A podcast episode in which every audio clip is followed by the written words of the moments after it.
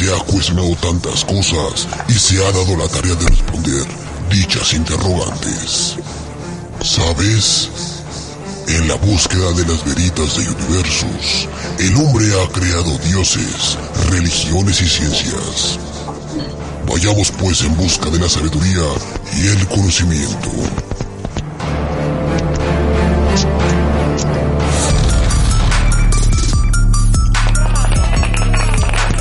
Ahora sí, ahí lo tenemos ya en la línea, don Asmisael Montenegro. ¿Cómo está usted? Muy buenas noches, mi querido Alejandro Polanco. Bien, bien, gracias. Qué bueno. Oye, amiguito, ¿cómo te va esta noche? ¿Cómo va tu ritmo de vida con la situación de la contingencia sanitaria? Pues la verdad es que no le he hecho muchos cambios a lo que es mi, mi vida, mi rutina diaria ante la contingencia, pero sí he notado en las personas quienes me rodean como si ha cambiado pues bastante. Sí, la verdad es que ahorita lo platicábamos en el otro segmento con, con, con, Pepe sobre pues cómo en el ámbito deportivo realmente pegó muchísimo esta situación y pues se, se, se, acaba el material, no hay, no hay deportes, no hay tema de qué hablar, pero en Veritas de Universos creo que la situación es completamente distinta porque hoy nos traes un tema que tiene que ver justamente con lo que estamos pasando, ¿no? Sí, información, información siempre va a haber de, de mi parte y pues en esta ocasión va muy acorde a, a esta situación que vivimos. Oye, ¿y de qué vamos a hablar esta noche o de qué nos vas a, a comentar, Asmisel? Pues mira, brevemente, porque es mucha la información, brevemente vamos a estar hablando de las más grandes pandemias que han azotado a la humanidad desde que se ha tomado registro de estas crisis que se han vivido. ¡Wow! Interesante porque pues hay mucha gente que desconoce el tema, sobre todo las nuevas generaciones, pero esto ya ha ocurrido, eh, como lo comentas tú, a lo largo de la historia. Y pues adelante, te escuchamos, Asmisel.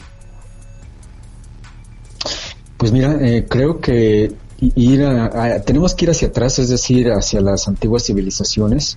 Si nosotros buscamos una, una pandemia que haya azotado a la, a la, humanidad, creo que de las primeras que vamos a encontrar, a lo mejor no tan grande, pero sí muy sonada, la veríamos por ahí en una de las doce plagas que azotaría Egipto, pero lamentablemente no tenemos un registro fiel, es decir, no sabemos ni siquiera qué tipo de enfermedad fue ni a cuántas personas diezmaría. Sin embargo, ya con datos más, pre más precisos, la plaga más devastadora de las que asolaron a, a el mundo, a la antigüedad, precisamente a, a, la civilización griega, fue la llamada la peste de Atenas. Esta peste data por allá del 428 antes de Cristo, es decir, hace, así redondeando numeritos, hace unos 2500 años, wow. 2400 y algo años. Y pues bueno, fíjate que aunque hay descripciones muy confusas de esta llamada peste de Atenas, También se le llamaba la peste de Agrigento e incluso la peste de Siracusa, esto en una ciudad de, de, Italia que todavía existe hasta nuestros días. ¿Por qué tenía varios nombres? Bueno, pues porque aparece primero en el 428, vuelve a aparecer en el 406 y nuevamente en el 396 antes de Cristo. Es decir, hay, hay brincos ahí de años de aproximadamente unos primero hay de 20 años de brinco entre la primera oleada, la primera ola, y luego de la segunda a la tercera tenemos más o menos unos eh, 10 años de diferencia. Ajá. Y luego se vuelve a repetir, pero ya unos 200 años después en la llamada la peste Julia. Es decir, esto ya estamos hablando de que era cuando el imperio romano ya estaba totalmente cimentado. Es decir, esto en los tiempos del emperador Marco Aurelio, la cual él, este mismo emperador, sería víctima de la primera oleada de la epidemia y los números, según lo que nos, nos heredarían las personas encargadas de, guardar pues celosamente la historia, los números dirían que uh, más o menos, para que nos demos una, una idea de, de, cuánto, qué tan grave fue esta pandemia, en el centro de Roma, en el, en el siglo III eh, antes de Cristo, al día morían cerca de cinco mil personas. Wow. O sea, son, son números realmente escandalosos, realmente alarmantes. Sí, que se minimizan muchísimo a, a lo que ocurre en Italia, que son mil y tantos, ¿no? Sí, sí, esos, y de hecho ya son, son números muy, muy altos. Pues eh, del mismo modo en que pegó a las fuerzas romanas, también le pegó a las fuerzas eh, persas que trataban de, pues de achicararse ahí al imperio romano en aquel tiempo, lo que generaría que eh, el imperio pues finalmente se diezmaría, aunque pues lo peor le pegaría a la parte enemiga, vamos a llamar a los persas, porque se tuvieron que replegar y terminar pues con este, esta, esta pequeña incursión. Más adelante, Ahí, eh, ahí mismo tenemos la, la, llamada la peste de Agrigento, que de hecho esta es una de las pestes un poco menos conocidas porque lamentablemente no hay tanta información como la que, la que quisiéramos. Esta, esta peste de, de eh, Agrigento, pues resulta que fue una, un, un este, historiador llamado Diógenes Laercio quien recogió varias leyendas sobre la muerte de Empédocles que además de filósofo y físico fue conocido por sus habilidades como médico, es decir, esta persona fue el que eh, trató de cierta forma esta peste de Agrigento. Se dice por ahí que esta peste era acompañada por altas temperaturas, por una gripe, eh, llegaba un momento en que los pulmones, bueno, ahora sabemos que se llenan de líquido, en aquel tiempo no se sabía qué era, sí. pero además del líquido se llenaba de sangre, entonces la gente empezaba a toser pues su propia sangre hasta que finalmente fallecía ahogada en su propia en su propia sangre. Eh, más adelante tendríamos por ahí en el siglo II después de Cristo la llamada peste de Antonina. Fue llamada así porque cuando gobernaba Roma el emperador Marco Aurelio de la familia de los Antoninos causaría gran devastación a la capital del imperio. Esta peste se extendió a toda Italia y a la Galia, es decir, agarremos un mapa, pongamos un, un planisferio, todo comenzó en Italia y se fue hasta Francia, es decir, toda esa parte, estamos hablando prácticamente media Europa, la que azotaría esta peste de, Antonina, se, los síntomas pues eh, había enrojecimiento sui generis de la cavidad bucal de la lengua, aversión a los alimentos, una sed inextinguible, temperatura exterior normal, contrastando con una sensación de abrazamiento interior, tos violenta, roja, signos de flemacia, eh, fetidez de aliento, erupción, fístulas, diarrea, agotamiento físico, es decir, era, era algo que diezmaba totalmente las defensas de, la persona. Muy, muy pocas personas realmente se lograron salvar cuando esto, esta enfermedad tan, tan horrible les pegaba. Y ahí mismo, en el siglo II, eh, ya después de Cristo, aparece la llamada la, la, peste del siglo, del siglo II, así fue llamada. Esta peste aparecería en Egipto, se expandió con rapidez hasta Grecia e Italia, devastando parte del imperio romano. De hecho, por ahí una, una persona muy importante de la iglesia católica llamado San Cipriano, obispo de Cartago, sería, nos dejaría pues un, un poco de, de, la historia de, de, esta, de esta enfermedad.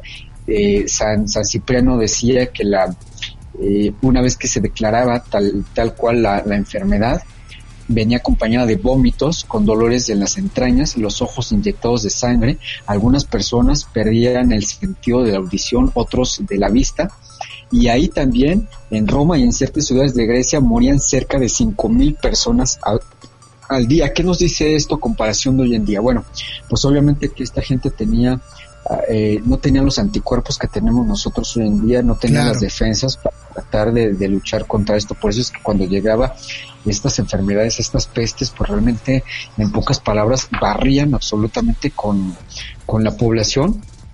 Y bueno, ya un poquito más, más adelante eh, en la historia tendríamos eh, otras eh, pestes, por ejemplo, la peste negra, que invito a, todos tus oyentes a que busquen ahí en mi canal de YouTube un programa especial que hice hace un par de semanas. Sí. Eh, la peste negra también fue algo horrible, o sea, creo que esta, esta fue la enfermedad hasta ese momento cuando aparece de 1347 a 1350 fue la enfermedad que más muertos acarrearía. Se habla de, de, números pues prácticamente escandalosos, se hablan entre 23 y 25 millones de personas. Esto tomando en cuenta que el pico más alto lo alcanzaría en, a mediados de 1348, es decir, a la mitad de toda eh, el azote de esta enfermedad, aunque también a lo largo de la historia, por ahí de los 1600 y 1700 había siguientes brotes de la peste negra, pero eh, pues esta peste fue de las más eh, horribles en el sentido en que cuando una persona era declarada con la peste, es decir, que ya no solamente presentaba los primeros síntomas hasta ya la muerte, pues había gente que duraba solamente tres días y si bien le iba, y entre comillas digo si bien le iba, duraba alrededor de cinco o seis días. Digo entre comillas si bien le iba porque la verdad es que la, la convalecencia de esta enfermedad era realmente horrible. Por ejemplo, para que nos demos una, una idea de, de, estas pandemias que estamos hablando de Grecia y de Egipto, donde morían alrededor de 5.000 personas al día. En España, en Andalucía y también en Valencia se habla de que morían alrededor de 30.000 personas al día. Es decir, también son, son números sumamente eh, escandalosos.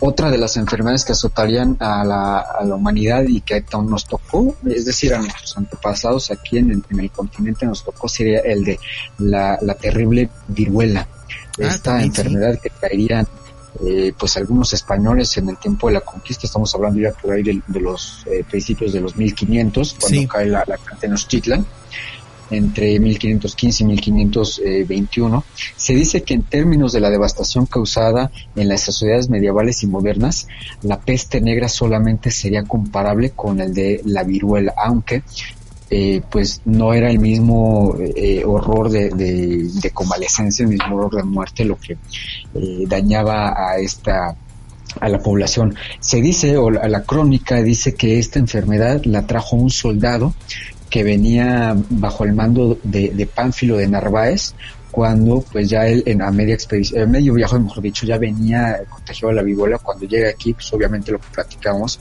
nuestros antepasados no tenían las defensas, no tenían los anticuerpos para luchar eh, pues contra esta terrible enfermedad, entonces se, diezmaron muchísimas eh, vidas, no solamente aquí en, nuestro país, sino alrededor del mundo, por ejemplo, en Rusia, cuando llegó allá entre 1910 y 1914, cobró la vida de 200.000 rusos y casi 25.000 habitantes detuvieron la expansión de la viruela en países europeos.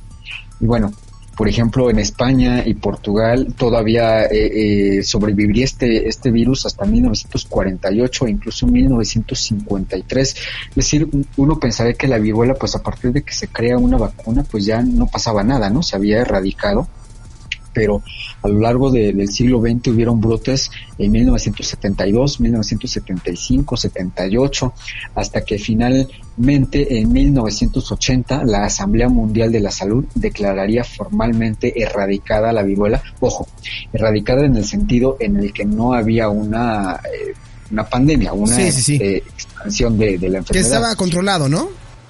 Exactamente, ya con una vacuna a la mano, digamos que estaba ya, ya controlada, pero pues si hacíamos números, esto fue hasta 1980 y cuando pues empieza a azotar esa a principios de los 1500, es decir, casi 500, sí, básicamente unos 470 y algo de años, sí. estaría en, en viva esta enfermedad. Eh, ahora sí que vámonos por el top. En el siguiente número del top de estas eh, pandemias tenemos, por ejemplo, el cólera, que también es una pandemia, es una enfermedad que lamentablemente no se ha erradicado. Eh, hay algunos países en, Sudamérica y sobre todo en África, en Sudáfrica, donde lamentablemente todavía son víctimas del cólera. La causa del cólera, fíjate, fue determinada con seguridad en 1854, pero pues el cólera ya había hecho de, las suyas eh, durante cientos de años. Por ejemplo, en España, en España ocasionaría 102.500 muertes, esto en 1843, y la segunda oleada, un año, no, perdón, eh, la segunda oleada sería eh, casi 10 años después, en 1854, produciría 200.000 muertes, es decir, casi el doble de la primera oleada eh, en esta segunda oleada y para evitar lo posible la enfermedad, eh, se propagaron o, se crearon, mejor dicho, cuadrillas que recorrían las calles para recoger los cadáveres. Apenas si fallecían, los trepaban a una carretilla y pues los, los iban enterrando en las afueras de, los pequeños... Eh, no recuerdo el nombre que se le da allá en España. Aquí les decimos pueblos, allá en España tienen otro... Sí, otro nombre. otro nombre exactamente. Pero bueno, trataban de enterrarlo lo más lejos eh, posibles. En América, el primer brote se detectó en Cartagena de Indias en 1849 cuando primero pues mueren unos eh, pescadores, no le toman mucha mucha atención, pero bueno, de aquí se empieza a ir a Europa, a África, hasta la península ibérica. Y bueno, actualmente, es decir, eh, hoy en día eh, el cólera está activo en 11 países. Te decía, la, mayoría de ellos pues están en Sudáfrica, en, el continente, bueno, en algunos países del continente eh, africano y pues no hay una, para estas enfermedades hay, hay vacunas, es decir, hay un tratamiento, hay una cura, pero a veces no es inmediato como en el caso de, la siguiente, eh, que yo me atrevería a decir que también es una, es una de las enfermedades más viejas que han acompañado a la historia del hombre, y me refiero a la lepra. Ya los egipcios hablaban de ella, los chinos hablaban de ella.